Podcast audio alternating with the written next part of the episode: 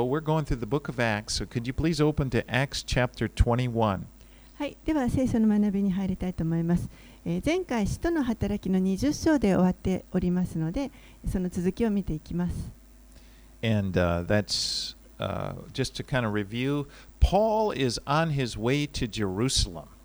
えーちょっと振り返ってみたいと思いますけれども、パウロはエルサレムに行く途中でした。And he's hoping to, to get there by the Feast of Pentecost. そして、なんとかこの50節、ペンテコステの時までにはエルサレムに着きたいと思っていました。And for, and for that reason, he didn't, you know, when he was going down, he didn't stop in Eph- Ephesus, but he had the church, the elders meet him at Miletus, which is a port city south of Ephesus. ですから、えーこうずーっとあの下ってくる途中でエペソには寄らずに、えーそのもう少し、えーえー、下の,あの南の方の港町であるミレトスというところでこのエペソの教会の長老たちを呼んでそこで会いました。このミレトスに、えー、エペソの長老たちを呼んでそしてそこで彼らを励ましまたいろいろなあの勧めをしました。And so he, he was doing this believing this would be the last time he would maybe see them. パウロはもうこの彼らに長老たちに会うのはこれが最後だろうと考えていました。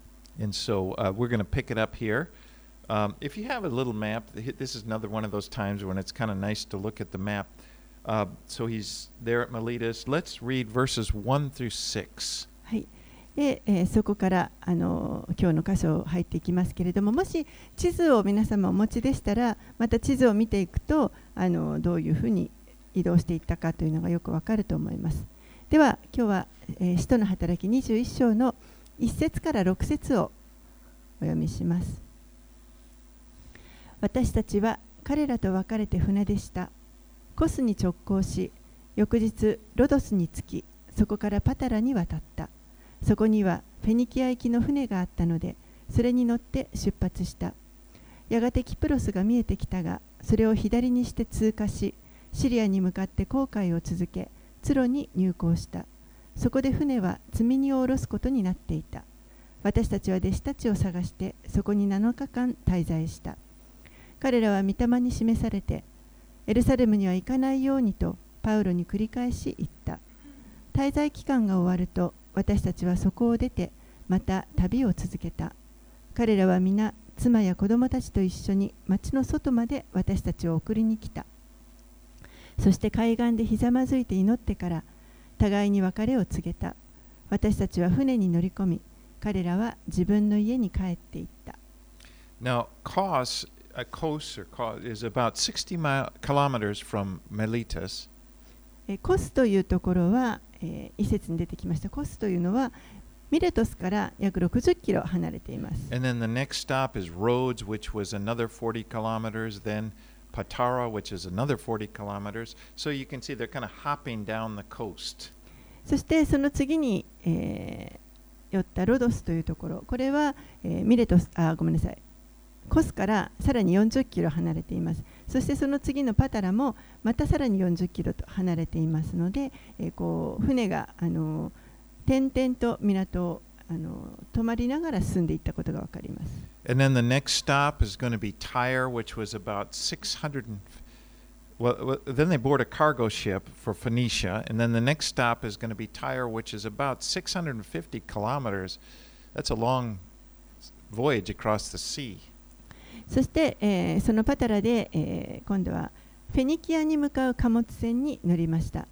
そしてそこから、えーツロというところまでですね これはもう約650キロの距離がありますので、あの大航海になりますけれども、船に乗って進んでいきました。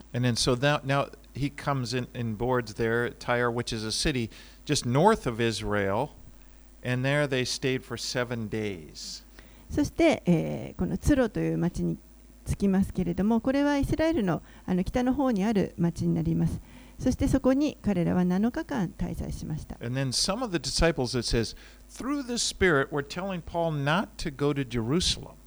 えーその中の何人かの弟子たちが御霊に示されて、えーパウロにエルサレムに行かないようにと勧めました Now, remem- remember back in chapter 20, the last chapter, Paul had told the Ephesian elders, uh, I'm going to read 22 and 23 of chapter 20. He said, And now, behold, I am going to Jerusalem, constrained by the Spirit, not knowing what will happen to me there, except that the Holy Spirit testifies to me in every city that imprisonment and afflictions await me. えー20章のところでパウロがエペソの長老たちにこのように語っていました20章の22節23節ですけれども ご覧なさい私は今御霊に縛られてエルサレムに行きますそこで私にどんなことが起こるのか分かりませんただ精霊がどの町でも私に証しして言われるのは鎖と苦しみが私を待っているということです So Paul is determined to go to Jerusalem. And if he has hard times, if it meant he was going to be persecuted, he was okay with that. It's like he decided. パウロはもうすでにエルサレムに行くということを決あの決めていました。たとえそれが困難なことがあろうと迫害を受けようと、えー彼はもう決心していました。And he, he, he's going to receive even more warnings before he gets there. そして、えーそこに到着するまでにさらにもっといろんな人から警告を受けることになります。Okay, let's read verses 7 through 14. 7節から14節をお読みします。私たちはツロからの航海を終えてプトレマイスに着いた。そこの兄弟たちに挨拶をして彼らのところに一日滞在した。翌日そこを出発してカイサリアに着くと、あの7人の一人である伝道者ピリポの家に行き、そこに滞在した。この人には予言をする未婚の娘が4人いた。彼かなりの期間そこに滞在しているとアガボという名の預言者がユダヤから下ってきた彼は私たちのところに来てパウロの帯を取り自分の両手と両足を縛って言った精霊がこう言われますこの帯の持ち主をユダヤ人たちはエルサレムでこのように縛り違法人の手に渡すことになるこれを聞いて私たちも土地の人たちもパウロにエルサレムには登っていかないようにと懇願した。するとパウロは答えた。あなた方は泣いたり私の心をくじいたりして一体何をしているのですか？私は主イエスの名のためならエルサレムで縛られるだけでなく死ぬことも覚悟しています。彼が聞き入れようとしないので私たちは主の御心がなりますようにと言って口をつぐんだ。So now they're coming down into northern Israel. いよいよ彼らは、えーこの北イスラエルの方にやってきました。And they come to Caesarea, which is kind of this beautiful port city up there along the Mediterranean. And they come to the house of Philip the evangelist. カイサリアというですね、あの地中海の本当に美しい、えー面した美しい港町にやってきました。そしてそこで伝道者ピリポの家に行きました。Now, you rem- might remember Philip. He was one of the seven original deacons that was appointed in the early church back when we were, you know, in the first chapters. えーこのピリポという人覚えているでしょうかあの最初の方で出てきましたけれども、えー7人のあの教会初代教会で7人の、まあ、執事を選んだんですけれどもその時のあのひメンバーの一人です。And we, we really haven't seen him he, since chapter 8. Remember when he preached to the Ethiopian eunuch? えーそしてこのピリポという人は8章のところ、使徒の働きの8章のところでエチオピアの宦官に現れて、まあ、そこであの伝えるわけですけれども、それ以降は登場していません。Now, that was 20 years earlier. で、あの出来事があったのは今かこの時から20年ほど前です。And you know, time changed. It, well, I mean, time goes by. He's now settled in Caesarea. It says he has four da- daughters. It mentions that they prophesied. えーそして時が流れてですね、彼はピリポはこのカイサリアに、えー定住し、そこで、え4人の予言をする娘を持っていました。And so Paul and the group he's with, they're staying there for many days. パウロたちはこのピリポの家に何日も滞在していたとあります。おそらく本当に興味深い会話をそがそこでなされたと思います。You know, about, 考えてみてください。おそらくですね、この、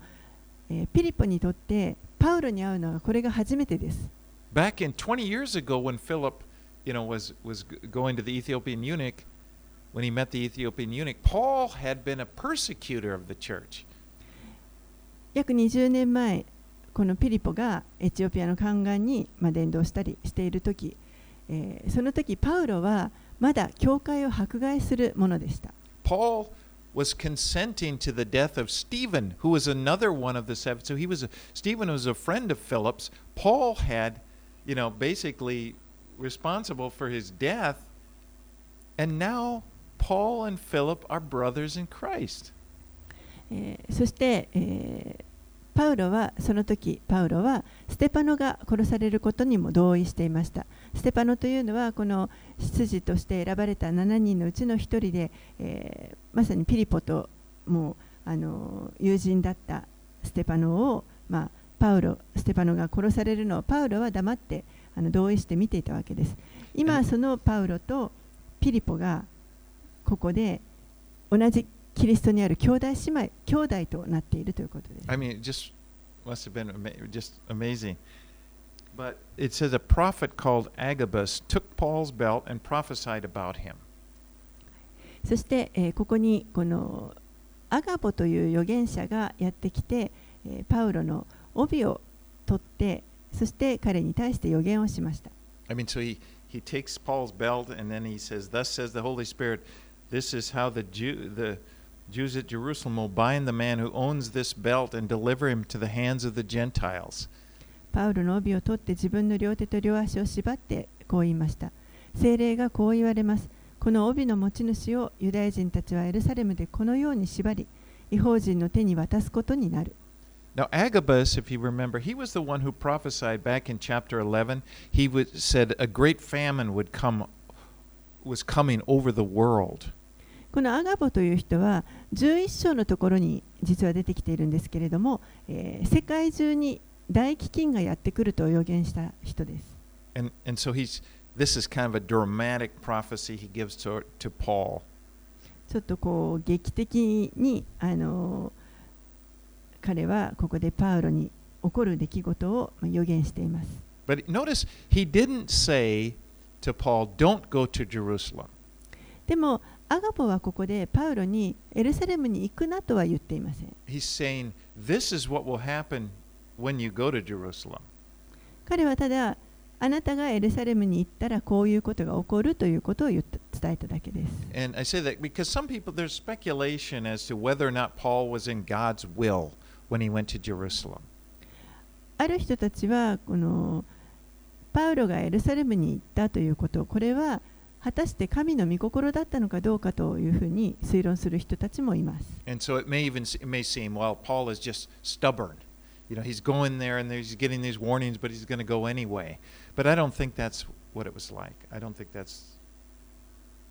たくさんのいろんな警告を受けているにもかかわらず心をかたくなにしてパウロは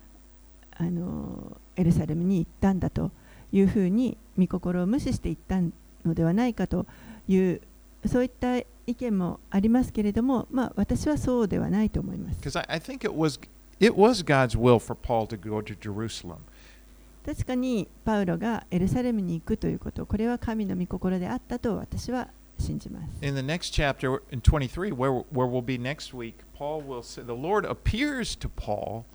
And will tell him, Take courage, for as you have testified to the facts about me in Jerusalem,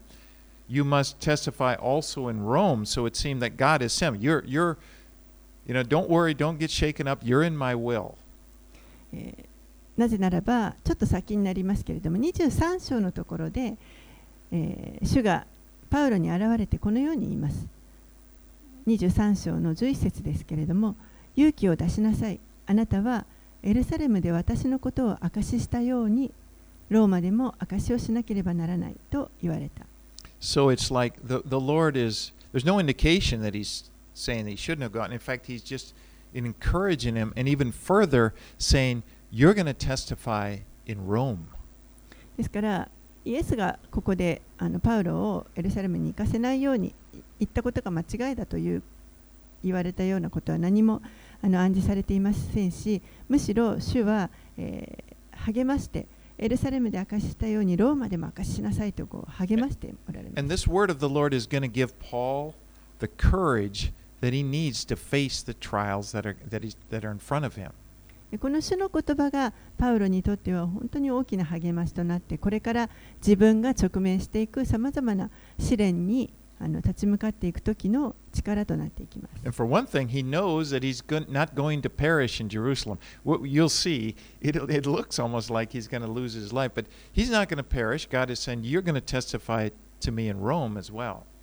で実際このエルサレムでパウロは、まあ、滅ぼろ滅ぼされそうになることもありましたけれどもでも自分はここでは滅びないローマまで行くということを主が約束してくださっているというその言葉がを握っていましたので、えーエルサレムでは滅びることはないということを知っていました。You know, this should encourage you and me. God has a plan for your life as well.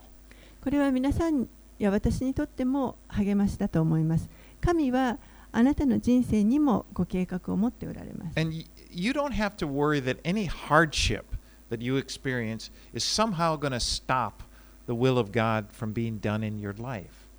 そしてどんなたとえ試練や困難なことが襲ってきたとしても神の皆さんに対するご計画がそれで妨げられたり止まってしまったりすることはないということを覚えておいてください。Now, it may be not as big of hardship as like Paul had, but maybe it is. Maybe you feel like, oh, my life is in a kind of a dangerous place. パウロのようなあの困難を経験するわけではないかもしれませんけれどもでも、えー本当にこの危険な状況の中に置かれてしまうということもあるかもしれません。And, you know, just know God is going to get you through. でも覚えておいてください。神が必ずそこを乗り切らせてくださいます。You know, because sometimes I think it's not even those big, like storm at sea, like Paul had, but it's the little things. あのパウロはもういろんな嵐だとかいろんな経験をしましたけれどもそんな大きなことではないとしてもたとえ小さなことであったとしてもね、Maybe it's a person. Oftentimes it's people. We can't control people. And maybe you were hoping that this happened and the person didn't respond the way you thought they would.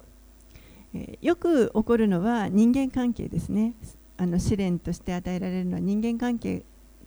があります自分が思っているようなあの反応が返ってこない Nothing's going to stop. You don't have to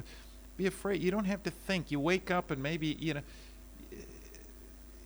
nothing's going to stop the will of God from being accomplished in your life. 人をコントロールすることはできませんでも私たちは心配する必要はないということです神神のご計画をあの阻むものというのは一切ありません In fact, he even uses the hard things a lot of times to work something good in our lives. そしてたとえ困難なことが自分の身に起こったとしてもそれすらも神は益として変えて用いてくださいます And like the Apostle Paul, he, he spent a few months, a few months before this, before this happened, he had written the book of Romans when he was in Corinth. えーこの数ヶ月前に彼はコリントにいた時にパウロは コリントにいた時に手紙をローマに対してローマの教会に当てて書いています And he wrote in Romans chapter 8, verses 38 and 39, ローマ人への手紙の8章38節39節にこのようにあります it says, For I am sure that neither life, death nor life, nor angels, nor rulers, nor things present, nor things to come, nor powers, nor height, nor depth, nor anything else in all creation will be able to separate us from the love of God in Christ Jesus our Lord. ローマ人への手紙の8章38節から39節でパウロはこのように言っています私はこう確信しています死も命も見つかりたちも支配者たちも今あるものも後に来るものも力あるものも高いところにあるものも深いところにあるものもその他のどんな被造物も私たちの主キリストイエスにある神の愛から私たちを引き離すことはできません What a wonderful verse that is. なんと素晴らしい And you know, he used the Apostle Paul to write it. これをこの使徒パウロがこの言葉を書きました。And the neat thing is, if you look at Paul as we go through Acts, you'll see he did experience many of these things. He experienced a lot of hardship. And if he says, I'm convinced, this didn't discourage me, all that I've gone through, I'm convinced nothing's going to separate me from the love of God or separate us from the love of God.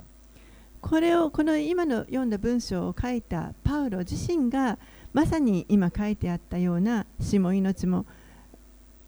見つかりたちもいろんなことが書かれていましたけれどもすべて自分自身が経験していましたそして にもかかわらず、えー何も神の愛から自分を引き離すことはないということを、まあ、はっきりと言っています And so, isn't it amazing?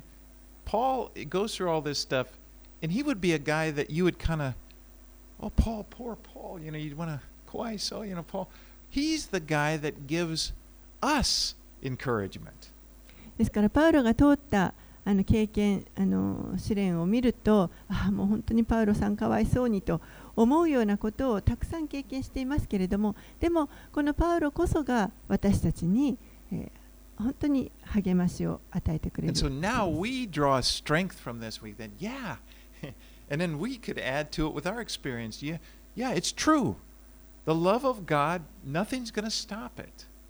そして私たちもまた今同じ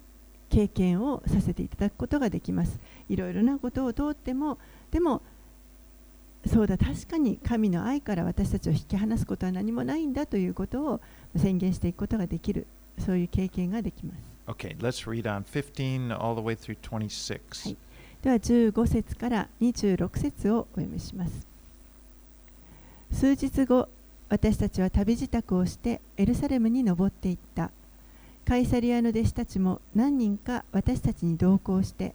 古くからの弟子であるキプロス人ムナソンのところに案内してくれた。私たちはそこに泊まることになっていたのである。私たちがエルサレムに着くと兄弟たちは喜んで迎えてくれた。翌日パウロは私たちを連れてヤコブを訪問した。そこには長老たちが皆集まっていた。彼らに挨拶してからパウロは自分の奉仕を通して神が違法人の間でなさったことを一つ一つ説明した。彼らはこれを聞いて神を褒めたたえパウロに言った。兄弟よご覧の通りユダヤ人の中で信仰に入っている人が何万となくいますが皆立法に熱心な人たちです。ところが彼らがあなたについて聞かされているのはあなたが違法人の中にいるすべてのユダヤ人に子供に割礼を施すな。慣習に従って歩むなと言ってモーセに背くように教えているということなのです。それでどうしましょうか。あなたが来たことは必ず彼らの耳に入るでしょう。ですから私たちの言う通りにしてください。私たちの中に誓願を立てている者が4人います。この人たちを連れて行って一緒に身を清め彼らが頭を剃る費用を出してあげてください。そうすればあなたについて聞かされていることは根も葉もないことであなたも立法を守って正しく歩んでいることが皆にわかるでしょう。信仰に入った違法人に関しては偶像に備えた者と血と絞め殺した者とみだらな行いを避けるべきであると決定しすでに書き送りました。そこでパウロはその人たちを連れて行き翌日彼らと共に身を清めて宮に入った。そしていつ清めの期間が終わって一人一人のために捧げ物をすることができるかを告げた Now, of course, we live in a day of instant communication and easy travel. 私たちは今もう本当に簡単に人とあの交流ができたりまたあの簡単にいろいろなところに旅をすることができる時代に生きています But here, Paul hasn't seen these people for eight years. でもこの時代、パウロはこの人,この人たちに8年会っていませんでした。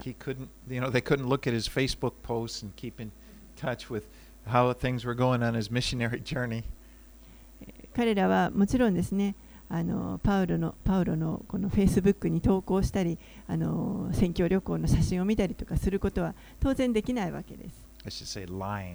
here in Japan. Line is more popular. Anyway, LINE とかですね。 but he relates. He tells them all the details, everything that happened.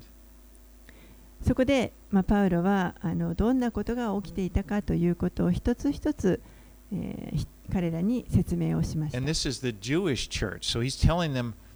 because Paul has been among the Gentiles, and he's telling them all the things that God is doing among the Gentiles, how the Gentiles responded to the gospel. このエルサレムの教会はほとんどユダヤ人でしたので彼パパウロは、えー神がいかに違法人にも働いてくださっているかということをこのユダヤ人の信者たちに説明しました。And the, the church in Jerusalem, they're happy. They're happy to hear about what God had done.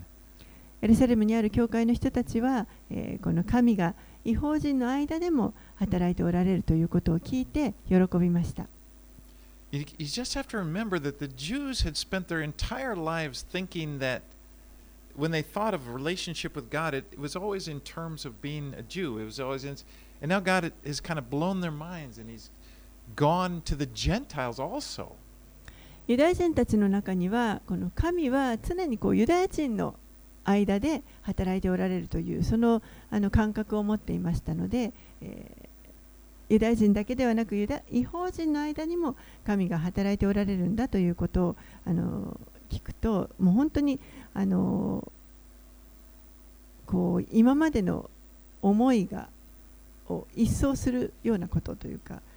あの And Paul has a group of guys from the Gentile churches. I think I counted six of them. You know, I, I'm not going to read all their names, but there's a from Thessal- the Thessalonians, uh, from Derby. They, he brought along Timothy, and he's got, you know, people from various churches that so that they're along with him,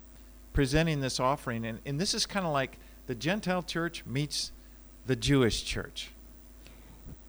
パウロが一緒に同行していた人々というのは、えー まあ、20章の前半にありますけれどもいろんな人たちがいましたベレア人であったりデルベ人アジア人いろんな、えーテサロテサロニケ人とかいろんな人たちが彼らと一緒に同行してその、えー自分たちの教会からの献金をエルサレムの教会に献金をするためにそれを携えて一緒に同行していました。ですから、えーユダヤ人の教会と違法人の教会が、まあ、ここであのあったということになります。And you can imagine for these these guys that were coming along with Paul, what it was like to meet James. そしてこのパウロに同行してきた人たちにとっては、えーここでヤコブに会うというのはどんなあの思いだったかなと思います。 I can imagine that. What was it like to be the brother of Jesus? I mean, I would like to talk to him. Wouldn't you know? What was it like to grow up with Jesus? もうあのヤコブという人はこのイエスの兄弟ですからイエス様と共にあのす育つということはもう一体どういうことなんでしょうというふうにいろんな興味を持っていたのではないかなと思います。And of course, these guys were bringing an offering, and the church in Jerusalem had been suffering. So this is a, God is using this, you know, t- for to for them to the, the Gentile church church is showing grace and generosity toward the Jewish church. この違法人の教会の人たちは、まあ、献金を携えてきていました。エルサレムの教会はあの非常にあのお金に苦しんでいましたので、えーここにこの献金を携えてきてくれるというその違法人からの恵み、神の恵みを示していただくというそういった場面になります。And then James talks about the Jewish church and what's going on there, the Actually- Jew- church in Jerusalem. ヤコブは、えーこのエルサレムにある教会について、まあ、語ります。And James is concerned that the Jewish believers may be offended by Paul. そしてヤコブは実はあのこのユダヤ人の信者たちはパウロについてちょっとあのなんか怒りというか、まあ、ちょっとパウロについてあの不信感を持っているということを気にしていました。 Because the, the people that didn't like Paul were telling these rumors. They were saying that, that Paul uh, had teach, he- that he teaches Jews who are among the Gentiles to f- forsake Moses and not to circumcise their children. And don't, don't, you know, And so there, there, there are those in the Jewish church that are worried about Paul, that he's, He's you know, rejected everything about Judaism. パウロについて聞かされていることというのが、えーこの違法人の中にいるすべてのユダヤ人に子供に割礼を施すなとか慣習に従って歩むなとモーセに背くように教えているそういったことを聞いていたということで、えーそのことについてちょっと懸念を持っていました。And so James has this plan that kind of, he's going to, that, that he believes will help smooth things over. ですから、まあ、ヤコブとしてはあの物事がこうスムーズにいくようにちょっと計画を立てました。 He says, Paul, why don't you go into the temple with some of the Jewish believers and, uh, i- i- and, and go through these rituals, you know, that are involved in fulfilling a vow, and then they'll be able to see that, you know, you're, you're, you're not an enemy of, the, of Judaism. そこで、えーパウロに対してあのここにユダヤ人の何人かの信者がユダヤ人の信者がたちがいて彼らが、ま、請願を果たしてその、あのー儀式をこれから行うから一緒に、えーそこについていって彼らのために火を出してやってほしいとそれによって、えーパウロはこのユダヤ教に対するあの敵対しているものではないということを示すことができると考えます。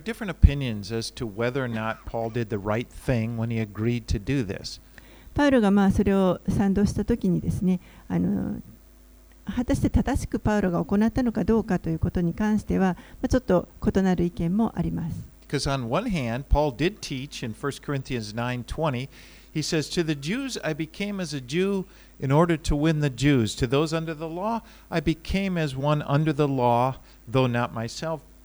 under the law, that I might win those under the law." なぜならば一つには、えーこの第一コリント人への手紙のところでパウロはユダヤ人にはユダヤ人のようになりましたユダヤ人を獲得するためです立法のもとにある人たちには私自身は立法のもとにはいませんが立法のもとにあるもののようになりました立法のもとにある人たちを獲得するためですと言っているからです。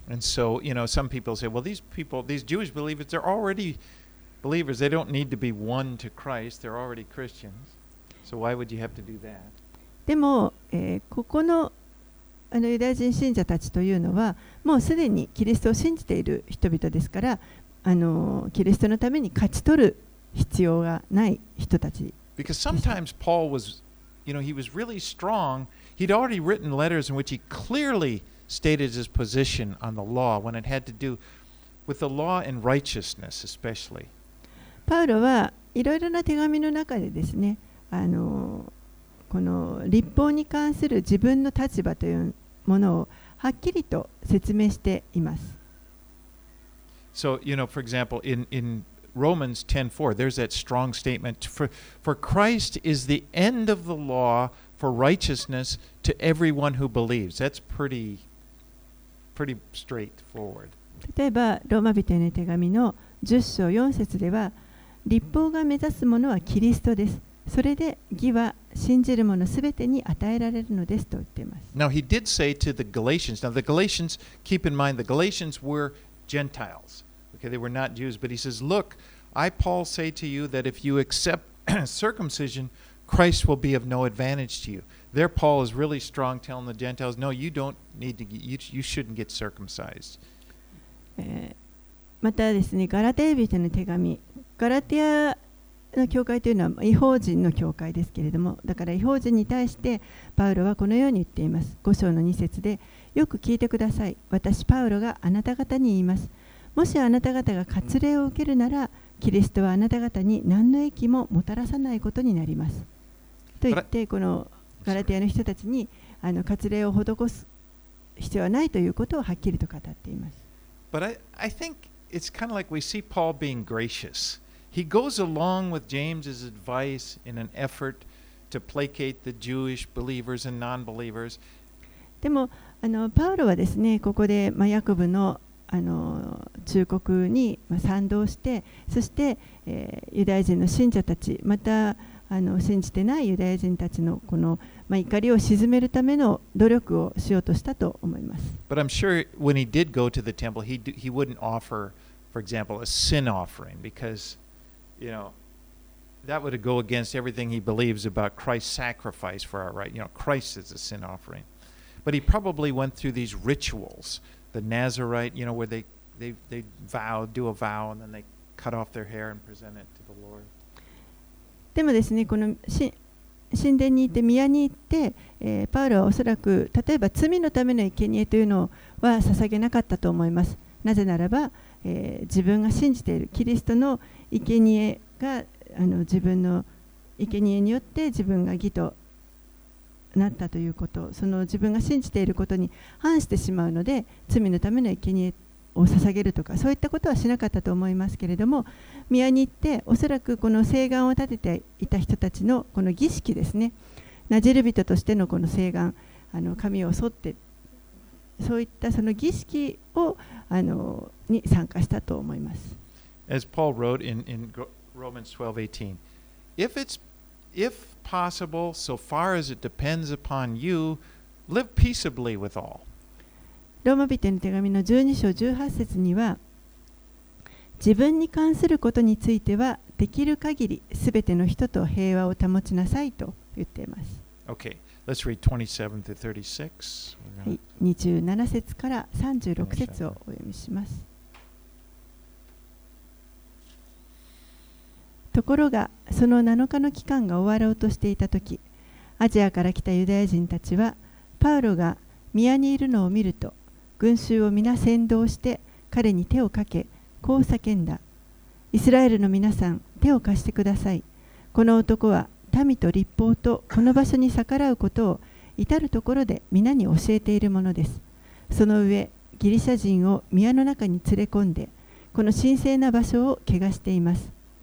彼らはエペソ人のトロフィモが町でパウロと一緒にいるのを以前に見かけていてパウロが彼を宮に連れ込んだと思ったのである。そこで町中が大騒ぎになり人々は殺到してパウロを捕らえ宮の外へ引きずり出した。すると直ちに宮の門が閉じられた。彼らがパウロを殺そうとしていた時エルサレム中が混乱状態に陥っているという報告がローマ軍の千人隊長に届いた。彼は直ちに兵士たちと百人隊長たちを率いて彼らのところに駆けつけた。人々は千人隊長と兵士たちを見てパウロを撃つのをやめた。千人隊長は近寄ってパウロを捕らえ2本の鎖で縛るように命じた。そしてパウロが何者なのか何をしたのかと尋ねた。しかし群衆はそれぞれに違ったことを叫び続けていた。千人隊長は騒がしくて確かなことがわからなかったのでパウロを兵営に連れて行くように命じた。パウロが階段に差し掛かった時群衆の暴行を避けるために兵士たちは彼を担ぎ上げなければならなかった。大勢の民衆が殺してしまえと叫びながらついてきたからである。So, in the ground around the temple, if you look at a map, map around the temple, there were different areas, and one area was called the court of the Gentiles. That's where Gentiles could worship God, but they could only they could only do it in this area. They couldn't go to the area where the was restricted just for Jewish men. えこの神殿の地図を見ていただくと分かりますけれどもいくつか周りに庭がありますそして違法人の庭と呼ばれるところがありますけれども違法人はそこまでは入ることが許されていますけれども、えーそれ以上中に入ることは許されていません And there was a sign that they had at, at the kind of the the the, board, the the border that any Gentile that goes beyond this sign is responsible for their own death.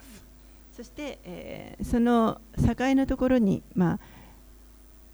サインがありまして、えー違法人は誰であってもこれより奥に入る者はもう自分の死に責任があるというふうようなことが書かれてあるその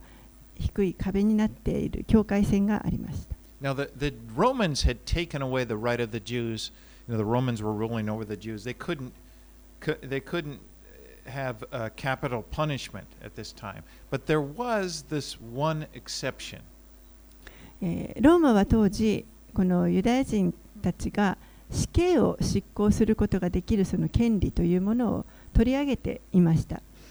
でも、えーこのことに関してだけはちょっと例外でした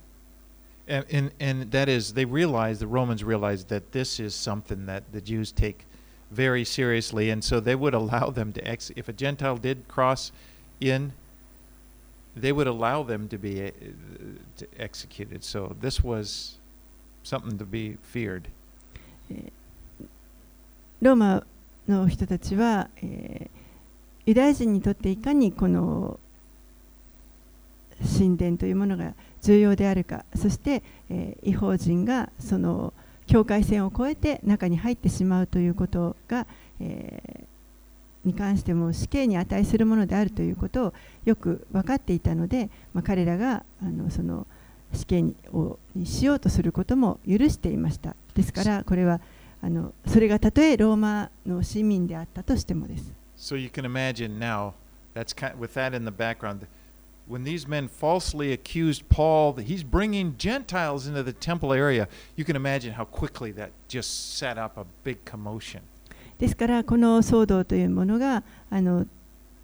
よく理解していただけると思うんですけれどもここにいた人々は誤ってですねパウロが違法人を宮にあの連れて行ったということで彼を責めて、えーそしたらその途端にもう大騒動になってしまったということです。So. ですから宮の外にパウロを引きずり出してそして彼を殺そうとしました。もうあのローマ兵が出てきてですねえ彼をえ助け出さなければいけなくなりました.そこでローマ兵は、えー彼をパウロにあの2本の鎖でパウロを縛りました。this was the fulfillment. Remember verse 11, Agabus gave that prophecy. でこれはあの11節にありましたけれども、アガボの予言がまさに成就したということです。And they started to, to drag, to carry him up to the steps to the Antonio fortress, which is, is was it was right next to the temple. えーそして彼らはこのパウロを担ぎ上げて階段を上って、えー行ってこの宮の隣にあったアントニオ要塞というところに彼を連れて行きます。Sometimes in some Bibles they have a picture of the, the temple at that time, but it was this big fortress that the Romans had constructed with towers. It was right next to the temple, but they could keep an eye. They could, they didn't go into the temple area, but it was right next door, and the, that enabled the Romans to keep an eye over you know everything that was going on in the temple. これはあの、まあ、地図などを持っている人は見るとあのよくわかると思いますけれども、えー非常に大きな要塞でしたそして、えー高い塔があって、えーローマ兵がこの隣の宮をこう中に入らなくても外から、えー何がそこで起こっているかということをあの見張っていることができるそういったものです。But then the, all of a sudden, this crowd is they're carrying away Paul, and the crowd is is yelling out, "Away with him!" 群衆はここでも周りで本当に大騒ぎをして殺してしまえと叫んでいます。Interesting. This is the same place that Jesus stood when he stood before Po- Pontius Pilate when they arrested him. And the, and the crowds also yelled, Away with him. 興味深いことにここは、えーイエスがピラトの前に立たされましたけれどもそこと同じ場所になりますそしてその時もイエスの時も群衆周りにいた群衆は彼を殺してしまえと叫んでいました So here Paul is back in Jerusalem. パウロは今このエルサレムに戻っています Interesting. He Paul came on the scene. We first heard about him in chapter 8. パウロが最初にこの人の働きの中で登場してきたとき、彼は、えまあ、8章で出てきますけれども、エルサレムにいました。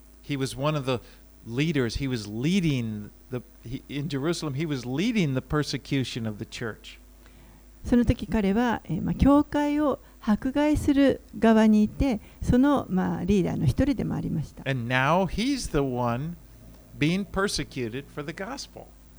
そのパウロが今や、福音のために今度は迫害されるものとなっています。And it- it's just so interesting. God just turns it, it all around. 神が本当にあの180度変えられるということをあの面白いなと思います。I remember uh, when I was in college, uh, I came to believe in Christ about 20 years old, but my first couple of years in college, I didn't believe. I, Eh, didn't, I didn't believe like when I was. あのまあ私の大学のこ大学時代のことなんですけれども、えー私があの信者になキリストを信じるようになったのは大学の後半であの前半の時はまだ信じていませんでした。And my roommate in college was a Christian. 私のルームメイトだった人、あの大学時代にルームメイトだった人はクリスチャンでし He た。was a friend of mine, あのまあ、私の友人でもありました.で彼は、まあ、あのいわゆるクリスチャンの音楽というものを聴いていました.そして、えっと、ラブソングというあのバンドのアルバムですね、レコードを持っていました。Mercilessly tease him. Oh, give me a break. Christian rock. I was just laughing at it. でも私はその頃はですね、もう本当にあのバカにしてですね、そんなクリスチャンロックだなんてふざけるなと思って、本当にバカにしていました。Uh, by the way, Love Song was one of the first bands that Calvary, it was like the first contemporary Christian band in Calvary Chapel, this church. このラブソングというバンドはあのクリスチャンのこのいわゆるコンテンポラリーミュージックと呼ばれるものを最初にあの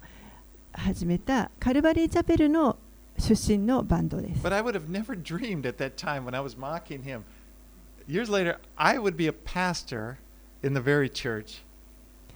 でもその時はそのことを全く知らずにですね、あのー、散々バカにしていたわけですけれども、その何年か後に、まさか自分がそのカルバリーチャペルの牧師になるとは思っています。ん You know, a few years ago, Franklin Graham came here and we were involved in the outreach. And one day, uh, we went up to a worship seminar. えーそしてさらにですねそのあの数年前に実は日本にフランクリン・グラハムのあの、まあ、団体が来て、えーそしてその大き.な集会があったんですけれど.もでその集会の一つにあの賛美の集会が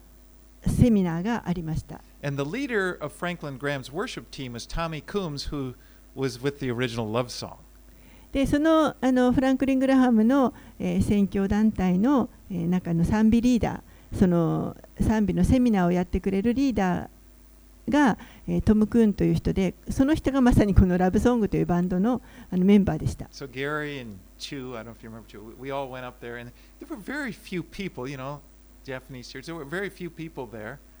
でその当時いたあのギャリーさんとチューさんという人がこの教会に来てたんですけれども彼と私と3人で、まあ、そのセミナーに出ました。So they were there, and Tommy, I remember there's not a lot of English speakers there, so he comes, hey, I'm Tom, and we he shakes my, and so I started talk, talking with him. でまあ英語を話す人たちが少なかったというのもあって、そのトミーさんもあの私たちに話しかけてくれました。まあ、彼に私はあなたのレコードをバカにしてたとは言いませんでしたけど。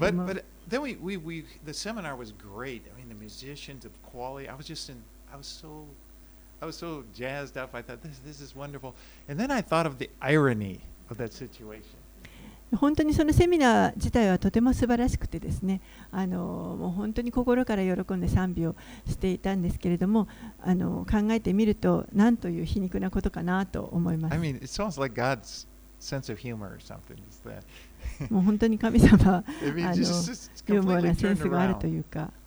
And anyway, I, I ended up contacting my friend from college I on Facebook and told him about that, and it was really kind of cool. まあ、あの最終的に私の友人には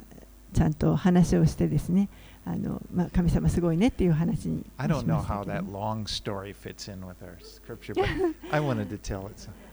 なんでこんな話をしているのかちょっとわからなくなりましたけれども。Persecution wasn't like anyway.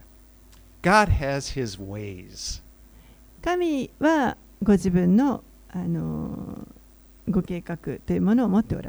Because he's living God. 神は生きておられる神様だからです。So we'll continue on with this story. We kind of left off at a we're going to see what happens. What's going to happen to Paul? えー今日はここまでに36節までにしたいと思います。えーまたこの続きですね、パウロの人生に何が起こっていくのかということを続けて見ていきたいと思います。Let's pray. お祈りします。Father, thank you so much for your goodness to us.